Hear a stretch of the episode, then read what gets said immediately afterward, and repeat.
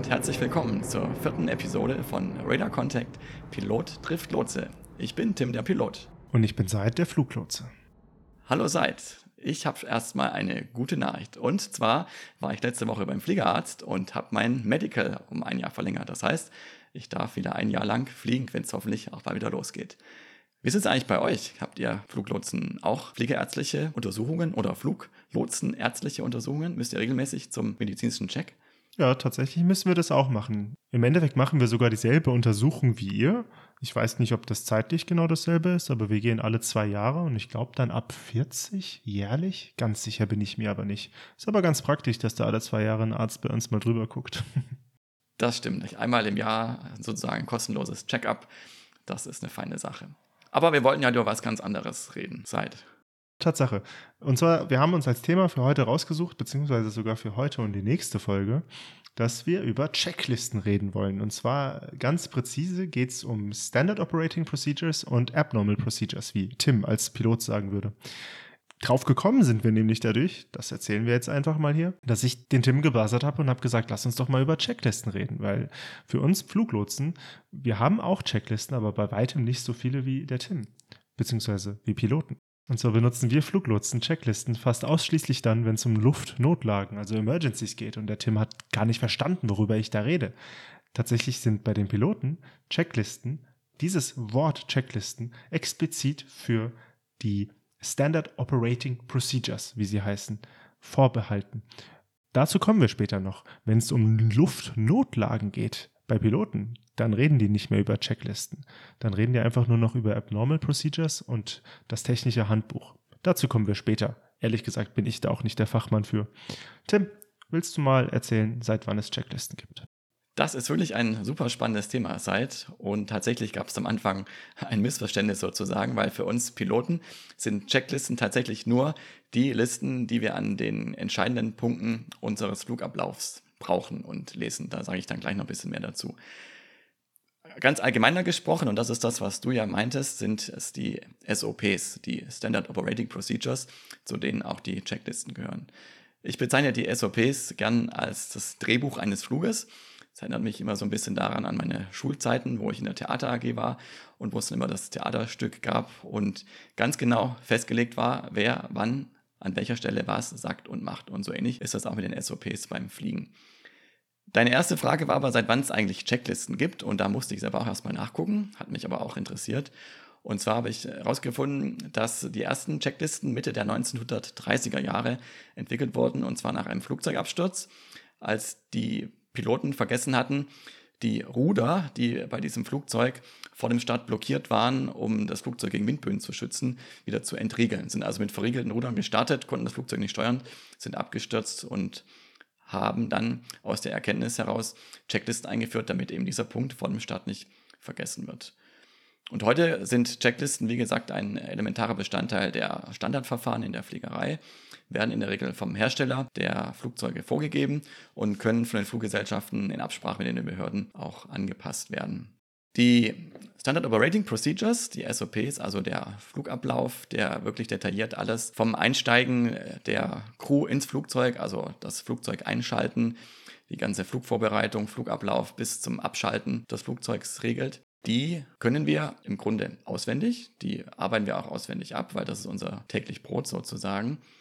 Die Checklisten aber lesen wir immer ab, auch wenn wir sie in- auswendig können. Ich kann dir nachts blind die Checkliste runterbeten, aber wir lesen sie immer ab, weil wir eben da keinen Fehler machen wollen und nichts vergessen wollen. So viel erstmal ganz allgemein zu den Checklisten und zu den SOPs. Ja, Tim, ich habe als Fluglotse das Privileg, dass ich manchmal bei so Streckenerfahrungsflügen zum professionellen Austausch auch im Cockpit mitfliegen durfte. Ich habe, wenn ich jetzt dran denke, noch die Erinnerung, es gibt eine Before Takeoff Checklist eine Take-off-Checklist, eine Landing-Checklist, aber ich kriege sie nicht mehr alle zusammen. Kannst du mal aufzählen, was es für welche gibt? Ja, das kann ich sein. Es hängt ein bisschen vom Flugzeugtyp ab, welche Checklisten es genau gibt und wie sie heißen. Aber grundsätzlich lässt sich sagen, dass es Checklisten gibt, die vor dem Anlassen der Triebwerke gelesen werden, wo überprüft wird, ob alle Systeme richtig hochgefahren sind und die Triebwerke auch startklar sind. Dann gibt es eine Checkliste nach dem Anlassen der Triebwerke, weil auch da wieder bestimmte Systeme geschaltet werden müssen. Anschließend eine Checkliste vor dem Start, damit wir da nichts vergessen haben. Dann eine Checkliste, manchmal auch zwei äh, im Anflug und vor der Landung. Und abschließend nach dem Abstellen, also nach dem Parken des Flugzeugs. Und wenn Feierabend ist, auch noch eine, wenn wir das Flugzeug dann verlassen. Ich kann dir ja mal als Beispiel vorlesen, was auf der sogenannten Landing Checklist steht. Das ist die, die wir vor der Landung lesen. Das ist auch relativ gut nachzuvollziehen. Die hat beim Airbus A320 fünf Punkte. Der erste Punkt ist Landing Gear Down, also wir überprüfen, ob wir das Fahrwerk auch ausgefahren haben. Dann kommt Science On, also ob die Anschnallzeichen an sind, alle Passagiere angeschnallt sind und wissen, dass wir gleich landen. Der dritte Punkt ist Cabin Ready. Wir bekommen also eine Klarmeldung von unserer Kabinencrew, dass alle Passagiere auch angeschnallt sind und alles aufgeräumt ist, also auch die Kabine klar ist zur Landung. Der vierte Punkt ist Spoilers armed. Spoilers sind die Bremsklappen, die nach der Landung automatisch ausfahren. Dafür muss das System aber entsprechend vorbereitet, wir sagen armiert werden. Der letzte Punkt sind die Flaps, also die Landeklappen, die auch entsprechend gesetzt werden müssen, damit wir der richtigen Geschwindigkeit auch anfliegen können. Ja, Tim, und die Checkliste, die arbeitet man ja jetzt nicht still und leise vor sich selbst ab und sagt dann, ja, ja, ich habe die Checkliste fertig und du, ja, ich auch. Ähm, die wird ja vorgelesen und jetzt gibt es ja immer den Pilot Flying, der kümmert sich um den Flug, der ist tatsächlich am Fliegen und den Pilot Monitoring. Äh, wer liest was vor? Wir haben in der Tat eine ganz klare Rollenverteilung bei uns an Bord. Und zwar gibt es zweierlei Arten von Rollen. Zum einen ist das erstmal an den Sitz gebunden. Also es gibt den CM1, Crewmember 1, das ist der, der links sitzt, und CM2, Crewmember 2, der, der rechts sitzt. Also links der Kapitän, rechts der Copilot. Das ist zum Beispiel beim Rollen am Boden wichtig, weil am Boden rollt grundsätzlich der Kapitän. Bei vielen Flugzeugen kann sogar nur der Kapitän am Boden rollen, weil nur er das Bugrad steuern kann. Die andere Rollenverteilung ist die, die du gerade angesprochen hast, seit nämlich die Unterscheidung in Pilot Flying und Pilot Monitoring. Pilot Flying ist derjenige Pilot, der das Flugzeug steuert, entweder selber von Hand fliegt oder den Autopiloten und den Bordcomputer bedient und programmiert. Und der andere ist der Pilot Monitoring, der den Pilot Flying überwacht, also monitort, die Systeme auch mit überwacht und der vor allem zuarbeitet, also der den ganzen Sprechfunk erledigt, der den ganzen Papierkram erledigt, zum Beispiel guckt, ob der Treibstoffverbrauch so ist, wie er vorher gerechnet wurde und so weiter. Die Rolle Pilot Flying, Pilot Monitoring, die kann wechseln. Also auf einem Flug kann es sein, dass der Kapitän der Pilot Flying und der Copilot der Pilot Monitoring ist. Auf dem Rückflug kann es dann durchaus umgekehrt sein. Das hat den einfachen Hintergrund, dass natürlich beide in beiden Rollen proficient, also in Übung sein sollen und auch beide natürlich ausgebildet und lizenziert sind, das Flugzeug von beiden Seiten, also von ihrer jeweiligen Seite auszufliegen. Und was die Checklisten jetzt betrifft, ist es in der Checkliste ganz klar geregelt, wer was sagt. Also grundsätzlich ist es so, dass der Pilot Monitoring die Checkliste vorliest und in der Regel der Pilot Flying dann den Punkt entsprechend bestätigt. Es gibt aber ein paar Punkte, die sind so wichtig, dass beide Piloten den Punkt bestätigen müssen. Grundsätzlich ist es von der Philosophie her so, dass bei den Checklisten auch beide aufmerksam sein müssen und auch beide mit hingucken müssen, aber um wirklich sicherzustellen, dass auch beide an den ganz entscheidenden Punkten hingucken, müssen es auch beide bestätigen. Zum Beispiel beim Fahrwerk, also Gear Down, was ich gerade gesagt habe, da muss eben wirklich nur nicht nur der Pilot Flying Gear Down bestätigen, sondern auch der Pilot Monitoring Gear Down bestätigen. Und was uns auch wirklich äh, schon fast heilig ist, ist wirklich, dass wir uns beim Checklistenlesen voll und ganz auf die Checkliste konzentrieren und nichts anderes mehr machen. Also zum Beispiel, wenn wir das Flugzeug abgestellt haben nach der Landung und dann die Parking-Checklist lesen, dann fangen wir nicht mehr schon an, unsere Sachen einzupacken und für den Feierabend, für den Feierabend uns vorzubereiten, sondern wir lesen wirklich beide konzentriert die Parking-Checkliste und machen erst dann alles andere, weil wir eben wissen, dass die Checkliste wichtig ist und im Zweifel unsere letzte Auffanglinie. Wie ist das eigentlich bei euch seid? Du hast ja in einer letzten Folge erzählt, dass ihr auch immer zu zweit an einem Radarschirm sitzt und immer mehrere Kollegen einen Sektor bearbeiten. Da habt ihr ja auch eine ganz klare Rollenverteilung, die ihr auch, glaube ich, durchtauschen könnt. Habt ihr dann auch Checklisten an bestimmten Stellen in eurer Arbeit, an denen ihr euch absichert, dass ihr nichts vergessen habt? wenn ich die Frage jetzt beantworte, dann beantworte ich sie nur für meinen Teil, also dort, wo ich arbeite. Ich weiß nicht genau, wie andere Fluglotsen arbeiten, aber wir haben die dort nicht in der krassen Form, wie ihr sie habt. Wir haben grundsätzlich schon Standard Operating Procedures und ich meine, das bekannteste Standard Operating Procedure, was wir wahrscheinlich haben, ist, dass jede Freigabe, die wir erteilen, auch Wort für Wort von den Piloten, aber auch teilweise untereinander wieder wiederholt wird, damit wir sicher gehen können, dass alles richtig verstanden wurde. So haben wir noch ein paar andere Standard Operating Procedures und eine der wenigen Checklisten, die wir haben, wenn es nicht um Standard Operating Normal Procedures laufen, also nicht bei Emergencies, ist die sogenannte WEST Übergabeliste. WEST, das ist ein Akronym, W-E-S-T, steht für die vier Punkte, die man bei einer Übergabe beachtet. Das bedeutet, wenn ich in Pause gehe und mein Kollege übernimmt, erzähle ich ihm was über W wie Wetter, E wie Equipment, S wie Situation und T wie Traffic. Das bedeutet, das Wetter ist gut, keine Turbulenzen, wir haben auch keine sonstigen Wetterphänomene, die relevant sind. Beim Equipment ist alles hervorragend. Ähm, es gibt keine Frequenzen, die ausgefallen sind. Es gibt keine Störungen des Mikrofons oder der Radaranlagen. Situation könnte alles Mögliche bedeuten. Beispielsweise ganz trivial, ja, äh, hier der kleine Hinweis, da hinten ist heute ein Kamerateam vom ZDF, die filmen was. Oder Situation könnte bedeuten, dass ähm, wir heute aufgrund des Nationalfeiertags in der Schweiz äh, keine Flugzeuge mehr über die Schweiz fliegen lassen dürfen. Das ist jetzt irgendein Beispiel. Situation kann alles sein. Und Traffic ist dann letztendlich einfach nur noch der Verkehr, der übergeben wird. Beispielsweise diese sieben Flugzeuge, die gerade hier langfliegen und, und, und. Das ist unsere einzige Nicht-Emergency-Checkliste, die wir haben. Gleichzeitig gibt es bei uns Arbeitsweisen, die sehr wichtig sind und an denen wir auch festhalten. Das ist dann die Standard Operating Procedures, wenn man sie so benennen will. Tim, warum sind die so wichtig? Dazu hast du was rausgearbeitet. Genau, und zwar zwei Punkte. Zum einen weiß man aus der Flugunfalluntersuchung, dass der sogenannte Human Factor, also der Faktor Mensch, in über der Hälfte, es gibt Studien, die sagen 70 bis 80 Prozent, mindestens einer der beitragenden Faktoren war, dass irgendwas schiefgelaufen ist und zum Ende zum Unfall kam. Äh, wir wissen ja alle, so heißt es auch in den Medien, das war eine Verkettung von unglücklichen Umständen. Und oft ist es so, dass es die Crew in der Hand hat, die Fehlerkette noch zu durchbrechen und einen Fehler zu verhindern. Das ist auch meistens der Fall, weil es dann eben nicht zum Unfall kommt, obwohl ganz viel schief läuft. Aber wenn eben dann auch noch die Crew einen Fehler macht, weil sie eben nicht gut zusammenarbeitet, dann kommt es unter Umständen doch zum Unfall. Der andere Punkt ist in der Fliegerei, und das finde ich auch nach 20 Jahren immer noch super spannend und faszinierend, nämlich, dass wir uns eine bis anderthalb Stunden vor dem Flug treffen, und zwar mit Leuten, die wir noch nie in unserem Leben vorher gesehen haben. Die Crews werden nämlich immer neu zusammengewürfelt. Es gibt in meiner Firma pro Flugzeugmuster mehrere hundert Piloten, mit denen ich potenziell zusammenfliegen kann. In der Kabine teilweise mehrere tausend Kolleginnen und Kollegen. Und da ist es wirklich in der Regel so, dass wir Leute treffen, die wir noch nie vorher gesehen haben und können trotzdem dann eine, zwei Stunden später das Flugzeug sicher und wirtschaftlich von A nach B bringen. Und das geht eben nur, wenn wir eine sehr, sehr hohe Standardisierung haben und jeder genau weiß, was er tun muss und worauf er sich bei seinen Kollegen verlassen kann, dass sie das tun.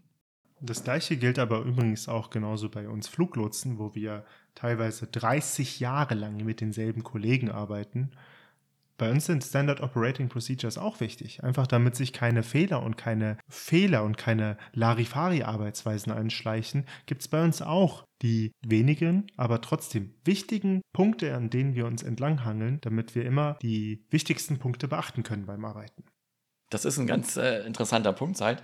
Bei uns ist nämlich genau eigentlich umgekehrt so. Wir stellen die Crews jedes Mal neu zusammen, um eben sicherzustellen, dass wir die nötige kritische Distanz auch zueinander waren. Dass wir eben nicht uns zu vertraut sind und zu sehr, wie du gerade gesagt hast, Larifari machen, wissen, der neben dran sitzt, der hat es 30 Jahre lang schon alles gut gemacht, da kann ich mich drauf verlassen, dass es auch heute wieder klappt. Nein, wir wollen uns jeden Tag gegenseitig kritisch auf die Finger gucken und wir wollen natürlich auch die Möglichkeit haben, immer wieder voneinander zu lernen. Und wenn ich 30 Jahre lang den gleichen Kollegen zugucke, dann kann ich am Ende nicht mehr so viel lernen. Aber wenn ich jeden, jede Woche neue Kollegen habe, dann ist ein unheimlich hoher Austausch da und wir können sehr viel voneinander lernen. Obwohl natürlich äh, die Standardisierung sehr hoch ist, ist und die Verfahren alle ganz klar festgelegt sind, hat doch jeder so ein bisschen unterschiedliche Herangehensweisen und äh, natürlich auch einen anderen Führungsstil, einen anderen Stil miteinander umzugehen. Und da kann man unheimlich viel voneinander gegenseitig mitnehmen. Aber es ist ganz spannend, dass du eben sagst, ihr habt eben immer die gleichen Kollegen. Natürlich könnt ihr das auch nicht ändern. Das ist ja auch einfach von der Institution her so.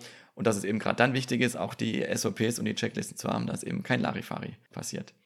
Ja, das ist tatsächlich was, was ich jetzt gar nicht mal bewerten will, ob das jetzt gut oder schlecht ist. Es ist halt einfach dem geschuldet, dass ähnlich wie du lernst, auf einem A320 zu fliegen und dann immer den A320 fliegst mit verschiedenen Kollegen, lerne ich halt meinen Sektor. Und wir sind halt nun mal dieselben 70, 80, 90 Leute, die den Sektor gelernt haben. Deswegen kann ich da gar nicht so viel mit anderen Kollegen zusammenarbeiten. Aber fairerweise sitze ich ja immer in einem Nest aus verschiedenen Fluglotsen. Und beispielsweise, wenn ich dann da irgendwie über der Ostsee arbeite, dann habe ich den einen Kollegen in Kopenhagen, den anderen in Schweden, den anderen in Polen und den dritten in Maastricht. Sorry, den vierten. Und wenn man noch genau guckt, habe ich noch einen in Bremen. Also ich habe dann auch immer fünf Kollegen, die sehe ich nicht, aber ich arbeite mit denen zusammen, weil wir ein Team sind. Und mit denen ist ja auch immer ein Wechsel. Mir ist ja total egal, wer da sitzt. Und da sind wiederum auch unsere Standard Operating Procedures vorhanden. Also es wirkt in beide Richtungen. Sowohl mit den gleichen immer zusammenarbeiten und kein Larifari machen, aber auch immer wechselnd machen und sich trotzdem immer verstehen. Letztendlich ist es ja sogar so, dass auch wir ein Team sind, also Fluglotsen und Piloten, weil auch wir müssen natürlich zusammenarbeiten. Und auch für unsere Zusammenarbeit gibt es ganz klar festgelegte Verfahren. Letztendlich sind es auch SOPs. Nämlich, du hast eins schon vorhin erwähnt, wie wir miteinander kommunizieren. Da gibt es ja die Zwei-Wege-Kommunikation mit den sogenannten Readbacks. Also wenn ich von dir oder von deinen Kollegen eine Anweisung bekomme, zum Beispiel die Geschwindigkeit zu reduzieren oder die Flughöhe oder die Flugrichtung zu ändern, dann lese ich das wortwörtlich zurück. Wir können das ja mal als Beispiel machen. Ja, beispielsweise möchte ich der, dem Flugzeug Podcast 123 die Freigabe in die Flugfläche 36.000 Fuß geben, aber er darf nicht so schnell fliegen, deswegen reduziere ich seine Geschwindigkeit. Beispielsweise Podcast 123 climb flat level 360, when at level reduce your speed max 78 or less. Dann antworte ich Podcast 123 climb level 360 and reduce speed mach 0.78. Ja, und witzigerweise war ja Tims Readback, also die Wiederholung der Anweisung, nicht genau richtig. Ich würde ihn jetzt darauf hinweisen, ja, Podcast 123, you can reduce speed 7, 8 or less. Thank you. Dann sage ich, äh, Roger, Podcast 123, mach 0.78 or less. Ja, und dadurch habe ich dann verifiziert in dem Moment, dass ähm, meine Freigabe, die ich ihm erteilt habe, auch richtig verstanden wurde. Es ist jetzt natürlich nicht wichtig, ob er auch noch langsamer fliegen darf. Vielleicht freut er sich drüber, vielleicht ist egal, aber es hätte auch sein können, dass er in seiner Flughöhe was Falsches verstanden hat. Und dafür haben wir dieses kleine, aber sehr wichtige und sehr wirkungsvolle Standard Operating Procedure des wortwörtlichen Wiederholens einer Freigabe. Das Zauberwort heißt an dieser Stelle Redundanz und die Redundanz haben wir auch in der Kommunikation im Cockpit. Auch da ist es so, Wichtige Kommandos werden wortwörtlich bestätigt. Zum einen ist es so, die Sprache im Cockpit, das wirst du seit sicherlich auch so empfunden haben, ist sehr knapp und präzise. Ich habe mal vor langer, langer Zeit, das war viele Jahre her, in der Zeit einen Artikel gelesen. Der fing an mit den Worten, Julius Caesar wäre vermutlich ein guter Pilot gewesen, zumindest was seine rhetorischen Fähigkeiten angeht. Knapp, einfach und präzise. Wir kennen ja alle den Spruch, Veni Vidi Vici und in den drei Worten ist eigentlich alles gesagt. Und so ähnlich ist es auch für die Fliegerei. Also wir sagen zum Beispiel nicht, lieber Kollege, wärst du so freundlich, würdest das Fahrwerk für mich ausfahren, sondern wir sagen Gear down und nichts weiter. Das ist natürlich Englisch, klar, weil in der Fliegerei bei uns zumindest sich alles Englisch abspielt. Und wenn dann der Pilot Flying Gear Down sagt, dann sagt der Pilot Monitoring einfach auch nur Gear Down. Dann weiß der Pilot Flying, dass der Pilot Monitoring ihn richtig verstanden hat und das Kommando auch richtig ausführen kann. Ja, und bei uns Fluglotsen ist es auch ganz ähnlich. Wenn ich da ein Flugzeug habe, was so einen komischen Flugplan aufgegeben hat und ein bisschen Zickzackkurs fliegt, warum auch immer, kann ja verschiedenste Gründe haben, und ich ihn abkürzen will durch einen Luftraum, den er eigentlich nicht durchfliegen würde, dann würde ich da auch nicht bei dem Fluglotsen, der dort arbeitet, anrufen und sagen, ja, du, hör mal, guck mal hier, ich habe die Lufthansa, hm, würdest du den vielleicht ja, zufällig zusätzlicherweise nehmen können? Das wäre super für. Das ist, das ist viel zu viel Larifari. Da heißt Approval Request for Additional Traffic Podcast 123. Das sind drei Anweisungen, also im, im Prinzip, ich bitte um Genehmigung für einen extra Flieger namens Podcast 123. Vielleicht sage ich ihm noch, wo er ist. Und dann sagt er Yes or No. Und zwar approved or not approved. Und dann legen wir auf. Das war's. Da gibt es nichts hinterher. Das ist teilweise echt unfreundlich, muss man ehrlich sein, aber dadurch werden Missverständnisse vermieden.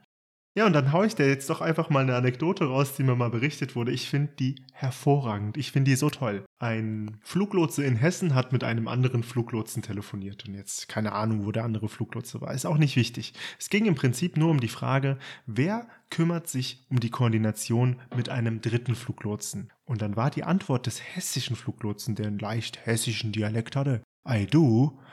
Und jetzt ist die Frage, wie interpretiert man dieses I do? Ist das Englisch? I do von dem Verb to do? Oder ist das ein leicht flapsiges Hessisch I du machst es? Es gab ein kleines Missverständnis, was relativ zügig auch wieder geklärt werden konnte, aber ich finde das einfach hervorragend. Und deswegen, woher kam ich nochmal? Du wolltest sagen, und da stimme ich dir absolut zu, dass es wichtig ist, bei unserer Kommunikation Missverständnisse zu vermeiden. Sie muss eindeutig sein.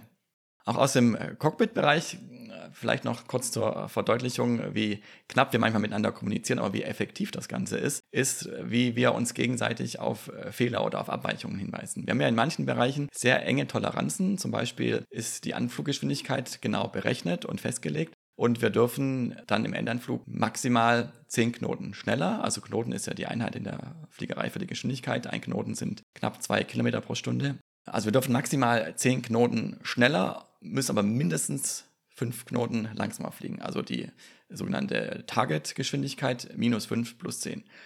Wenn jetzt der Pilot Flying langsamer fliegt als fünf Knoten unter dieser vorgegebenen Geschwindigkeit, dann weist ihn der Pilot Monitoring darauf hin. Und zwar wird er erstmal sagen, we are six knots slow. Also wir sind sechs Knoten zu langsam. Man kann es auf Deutsch oder auf Englisch sagen. Dann würde der Pilot Flying in der Regel das quittieren und sagen, ah ja, danke. Entweder hat er es schon selber gesagt, oh ja, ich weiß, ich korrigiere. Oder ah ja, danke, habe ich nicht gesehen. Ich äh, fliege gleich wieder ein bisschen schneller. Wenn er das nicht tut, dann sagt der Pilot Monitoring mit etwas mehr Nachdruck nicht nur, was der fehlerhafte Parameter ist, sondern er sagt auch, was zu tun ist, nämlich wir brauchen mehr Schub oder wir müssen schneller fliegen. Und auch dann würde der Pilot Monitor, der Pilot Flying das entsprechend äh, kommentieren. Ja, ich habe schon mehr Schub gegeben. Oder, oh ja, danke, habe ich äh, gerade nicht gesehen, weil er vielleicht mit was anderem, mit einem anderen Parameter abgelenkt war.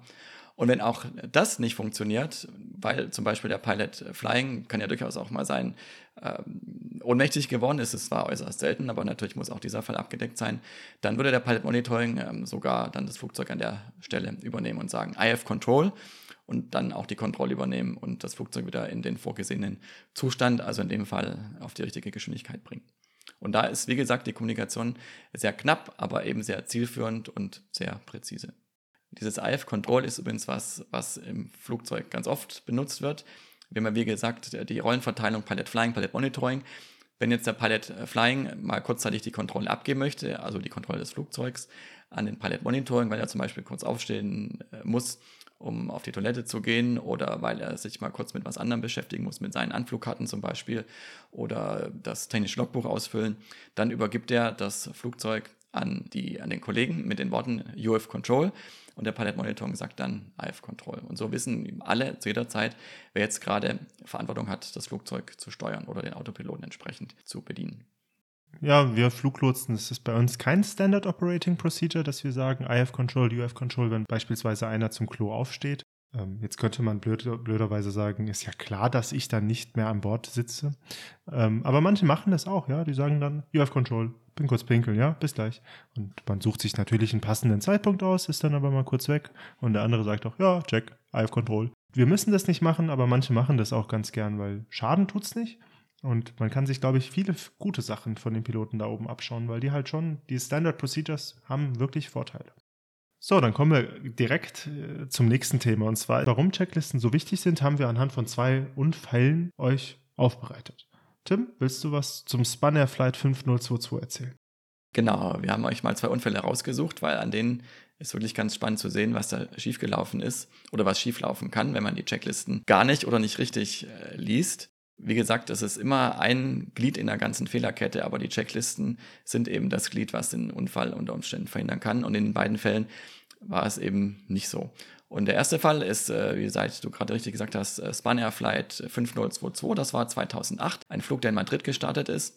Und die Piloten haben bei diesem Flug vergessen, die Klappen für den Start zu setzen. Die Klappen brauchen wir, um auch noch bei niedriger Geschwindigkeit, und die haben wir eben am Anfang des Fluges, abheben und fliegen zu können. Und die sind deswegen auch Teil der Checkliste. Und äh, bei dem Fall war es besonders tragisch, weil die haben die Checkliste zwar gelesen, aber sie haben nicht richtig hingeschaut, wie man aus den Aufzeichnungen des Sprachrekorders weiß so dass sie eben nicht gesehen haben, dass die Klappen für den Start nicht gesetzt waren. Und dann ist es passiert, dass sie gestartet sind, das Flugzeug ist abgehoben und hat sich dann, weil es eben nicht genügend Auftrieb hatte, zur Seite geneigt und ist neben der Landebahn oder neben der Startbahn in dem Fall abgestürzt. Blöderweise, und das ist wieder diese unglückliche Verkettung von Umständen, gibt es eigentlich noch ein System, ein technisches System, das die Piloten darauf hinweist, dass die Klappen nicht gesetzt sind. Aber das war bei diesem Flugzeug deaktiviert. Und so gab es eben zwei, zwei Auffanglinien sozusagen, einmal dieses technische System und einmal die Checkliste, die beide nicht funktioniert haben, diesen Unfall zu vermeiden. Und der andere Unfall, das war tatsächlich einer, wo die äh, Liste auch nicht richtig gelesen wurde. Ähm, das war ein American Airlines Flight 1420 1999. Da ging es um die Before Landing Checklist, also die Checkliste vor der Landung. Es war ziemlich wüstes Wetter. Auch da äh, kann man sich im Nachhinein sicherlich darüber unterhalten, ob es sinnvoll gewesen ist, da anzufliegen oder nicht. Das war sicherlich einer der beitragenden Faktoren. Gewitter, starker Wind und eben eine nasse Landebahn. Und gerade dann ist es besonders wichtig, dass die schon erwähnten Bremsklappen auch ausfahren und die müssen entsprechend armiert, also für die Landung vorbereitet werden. Und auch das haben die Piloten vergessen so dass das Flugzeug nach der Landung äh, nicht richtig gebremst hat und durch die nasse Bahn und die starken Winde von der Bahn abgekommen ist und dann mit einem Teil der Anflugbefeuerung zusammengestoßen ist. Ja, und das waren eben zwei Beispiele, zwei Flüge, wo man sehr schön sehen kann, warum Checklisten eben so wichtig sind, weil sie eben oft die letzte Auffanglinie, den letzten Zeitpunkt sozusagen darstellen, wo man noch äh, was feststellen kann, was man eben vorher vergessen hat, was dann unter Umständen zum Unfall führen kann. So, aber Unfälle wollen wir ja in einer ganz eigenen Episode behandeln und auch das Thema Abnormal Checklist. Also was für Checklisten gibt es eigentlich, wenn mal ein technisches System nicht richtig funktioniert oder wenn andere Widrigkeiten auftreten. Das haben wir uns aber für die nächste Folge aufgehoben und wollen darüber dann beim nächsten Mal sprechen. Ja, vielen Dank fürs Zuhören. Falls ihr noch weitere Fragen habt, wie immer, ihr erreicht uns unter podcast.radar-contact.de. Wir haben eine Internetseite, Twitter, Instagram und so weiter. Schreibt uns Feedback, Anregungen, Wünsche, alles Mögliche. Wir freuen uns über eure Zuschriften, bedanken uns fürs Zuhören, verabschieden uns bis zum nächsten Mal. Ich bin Seid der Fluglotse. Und ich bin Tim, der Pilot. Tschüss. Ciao.